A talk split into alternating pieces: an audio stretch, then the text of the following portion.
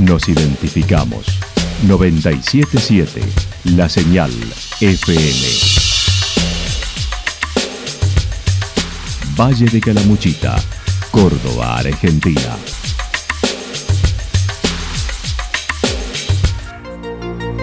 El más completo resumen de las noticias de la región, encontralos todos los días a las 12 y 30, a las 16 y a las 22 horas.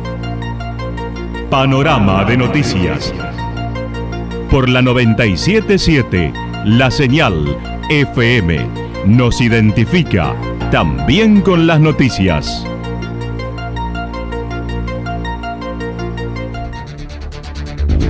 Municipalidad de Villa del Lique. Una forma de vivir. Gestión Ricardo Zurdo Escole.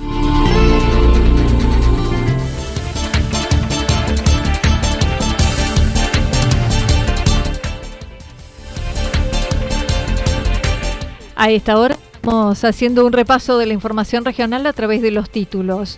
Un detenido con 1.500 dosis de marihuana en un procedimiento en Santa Rosa.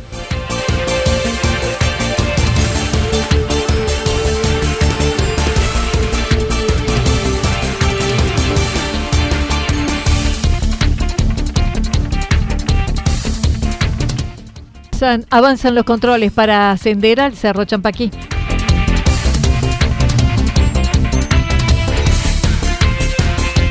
La oposición de Yacanto acompañó el proyecto de agua del oficialismo. Sembradores de agua con desafío de plantar 25.000 25 tabaquillos en este año.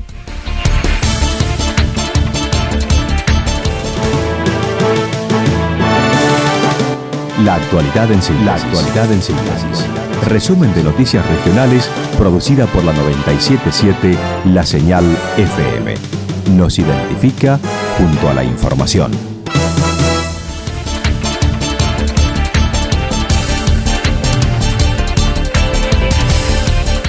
Un detenido con 1.500 dosis de marihuana en un procedimiento en Santa Rosa.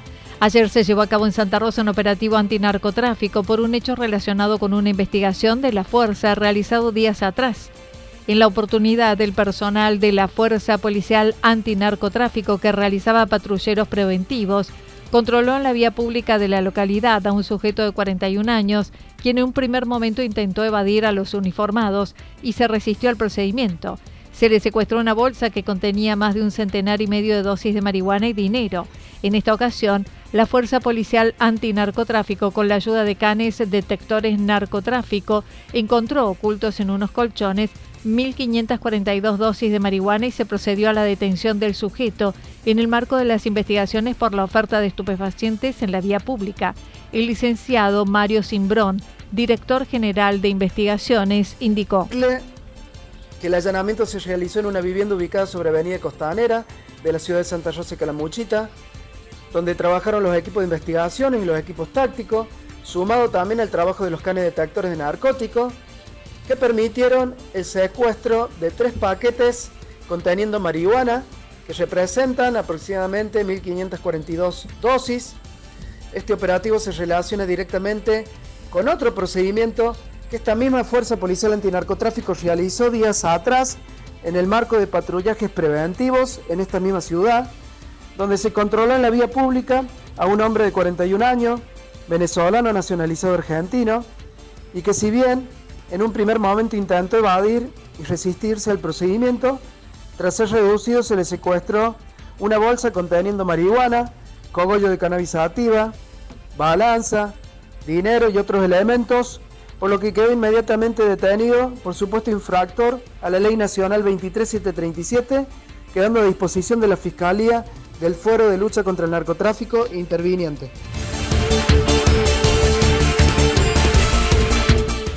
Avanzan los controles para ascender al Cerro Champaquí, luego de diversos hechos sucedidos durante el 2022 en excursiones al Cerro Champaquí, con la fatalidad del fallecimiento de una adolescente, traslados en helicópteros de numerosos contingentes, la Asociación de Guías solicitó y trabajó en el tema para intervenir, ya que el cerro es una de las 25 zonas de riesgo.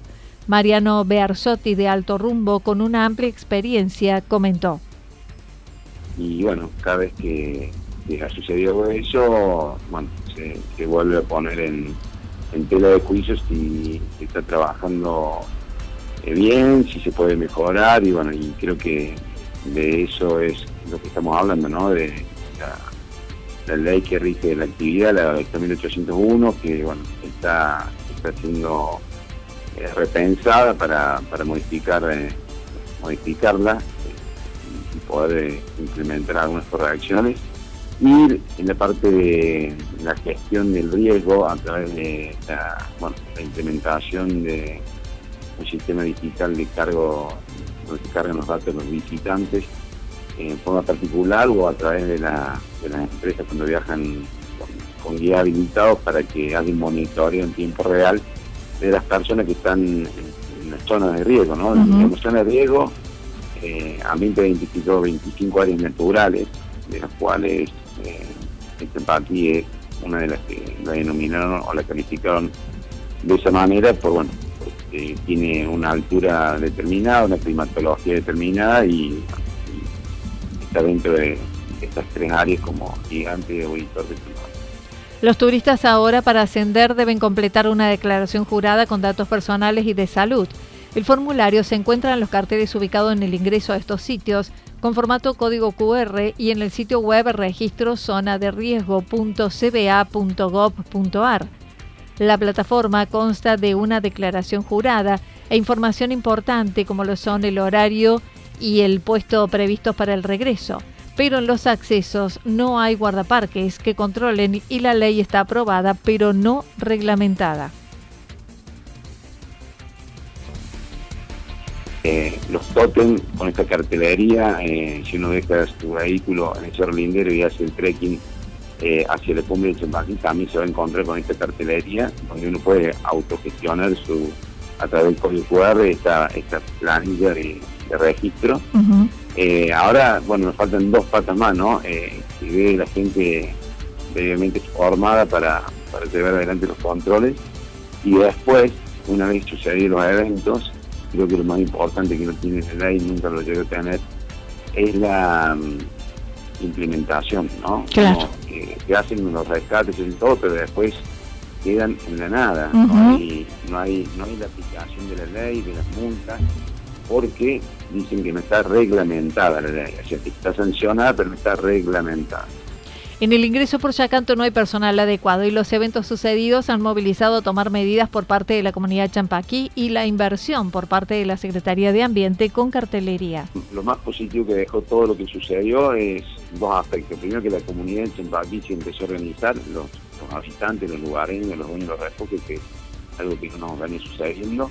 Eh, estamos responsables de que tenemos que estar más comunicados y que tenemos que interactuar con las agencias ese ambiente de turismo para que seamos escuchados y también poder aportar soluciones. Así que eso yo lo destaco como lo más importante que trajo todos estos eventos. Y después que bueno, que también desde la Agencia Córdoba de Turismo y de Ambiente se han hecho inversiones y están, se están escuchando a los diferentes actores para para dar solución porque eh, claramente entienden que un recurso y un patrimonio de la provincia de Córdoba, uno de los el ser más visitado de la provincia de Córdoba, el techo de Córdoba, y que también todos comprendemos que todo lo que sucedió puso en juego también una cantidad de recursos innecesarios que podría haber solucionado con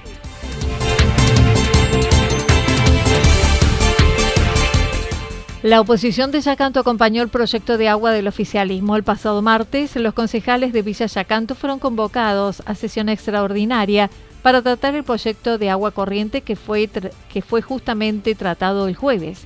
El proyecto consta de 500 hojas con poco tiempo de anticipación para profundizarlo. El concejal por la oposición, Vecinalismo Independiente, indicó revisaron un resumen por la extensión el día de martes nos llamaron extraordinaria, nos entró todo el proyecto. Eh, sí, eran 500 hojas y bueno, pudimos hacer un resumen general, lo que más o menos nosotros vemos la parte financiera, de la parte técnica no podemos manejar mucho, financiera tampoco, pero bueno, tratamos de lo mejor llevarlo lo más rápido posible porque eh, tienen apuro el Ejecutivo para iniciar la obra, eh, así que bueno, nosotros también nos pusimos a disposición y bueno, tuvimos que repasarlo bastante en algunas cosas para hacer preguntas el día jueves. Así que este, se trató, bueno, hubo muchas preguntas. Y hemos hecho una, una conferencia de prensa con la, con una, de preguntas con la ingeniera que ha hecho un proyecto, sino que justo estaba de vacaciones y no podíamos, eh, no había buena conexión con internet, así que para hacerlo a través de Zoom, para poder hacer preguntas, lo tuvimos, quedó postergado para cuando ella regrese ahora en su día, así ya tenemos más información de la parte de técnica que nosotros por ahí cosas, inquietudes para preguntar, ¿no? Básicas. Fue aprobado por unanimidad, salvo un artículo que la concejal de su bloque objetó, pero conformes con la propuesta. Fue aprobado, sí, fue, fue cierto, fue aprobado por unanimidad, una sola, un solo punto tuvo mi compañera que no estaba conforme, que fue el tema de las aprobaciones de, hidráulica y enosa, que no, no estaba conforme con eso, tuvo una extensión nada más, no, no una negativa y a la mayoría fueron aprobados por unanimidad, que es lo que me parece que todos estamos de acuerdo con lo mismo, la necesidad del... Dos profesionales eh, trabajaron en él, pero no pudieron acceder a la explicación por encontrarse de vacaciones, lo que quedó pendiente. Bien. Eh, creo que son dos ingenieros, es decir, ella la ingeniera que ha hecho todo el proyecto y hay un ingeniero, no me acuerdo el nombre en este momento, que eh, también estuvo trabajando con eso en la parte de, creo que es ambiental y todo eso. Todos iban a hacer la presentación, vamos a tener una reunión para que nosotros podamos sacar todas las dudas que tengamos, para nosotros poder explicarle bien a la población si hay algo que, afecta o no. Eh, preguntar todas las preguntas que son necesarias, básicas, sin, sin hacer ningún conflicto ni nada por el estilo, ¿no? Es como para saber, para que nosotros podamos informar a la gente. Martínez aseguró está presentado en los organismos nacional y provincial y se solicitó la constitución de una comisión de contralor. El 8 de febrero será el plazo final para recibir las propuestas por parte de los interesados en realizar la obra, cuyos sobres serán abiertos al día siguiente y estimando a fin de mes debe estar, a fin de año debe estar finalizada la obra. Eh, se va a hacer también una comisión que quedamos en, conformar en estos dos días con el tema de los, de los vecinos del Durazno, creo que son dos integrantes de la comisión directiva de allá del Durazno, eh, algunos vecinos del pueblo, el Ejecutivo y la, el Consejo Liberante. Conformarían una, una comisión para el seguimiento de la obra. Sería como una especie de contralor. Exactamente. Así que eso también se pidió y bueno, creo que ya se venía hablando de la mayoría y bueno, quedamos todos de acuerdo con este tema. Esto... El llamado de licitación son 30 días, el 9 de finalizaría el, 8 a las 13 horas, el día 8 de febrero, eh, terminaría a las 13 horas la presentación de los, de los pliegos. Entonces la apertura de sobre sería el día 9 de, de febrero. Sembradores de agua con el desafío de plantar 25.000 tabaquillos. El grupo Sembradores de Agua, formado hace cuatro años, que implanta tabaquillos en la base del Champaquí, busca colaborar en la fabricación de agua mediante la forestación con árboles autóctonos que desaparecieron por incendios, intervención del hombre, entre otras causas. Representa un 3% de la superficie de Córdoba que necesita una intervención del hombre para subsanar el daño. Mariano Bearzotti, dentro de los promotores del ambicioso proyecto, comentó.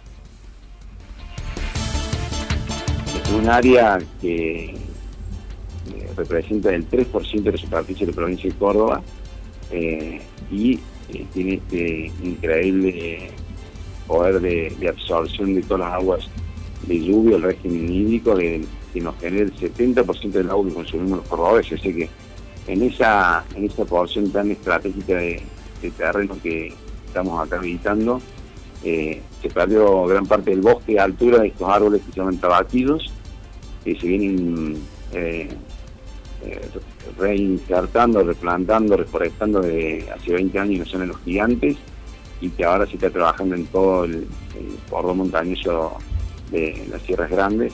Y hay un diseñador de agua a través de Acción Serrana, que es la, ONG que, nos agrupa, nos convoca. Este año se van a plantar más de un millón de tabaquillos, estos árboles que retienen el suelo y al retener el suelo retienen la esponja, por la cual nosotros decimos que sembramos el agua, porque... En este trabajo que lleva adelante junto a Acción Serrana, en esta zona fueron 5.000 implantados durante el 2022. Este año planean dejar 25.000. Y como digo, hace 20 años inició un investigador de condiciones en los gigantes, nos demostró que era, era posible, que era real y que el, y que el cambio eh, que empieza con los esfuerzos minúsculos, con el compromiso de, de, unos pocos y después se van sumando otros muchos. Y el año que viene la gran noticia, Anita, es que vamos a escalar a 25.000 árboles. Mm. Así que, bueno, ya estamos pensando en los campamentos de recolección en enero y en febrero para, para invitar a muchos voluntarios a juntar las semillas para que sean árboles.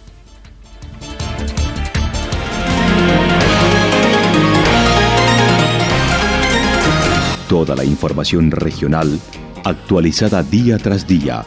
Usted puede repasarla durante toda la jornada en www.fm977.com.ar. La señal FM nos identifica también en Internet.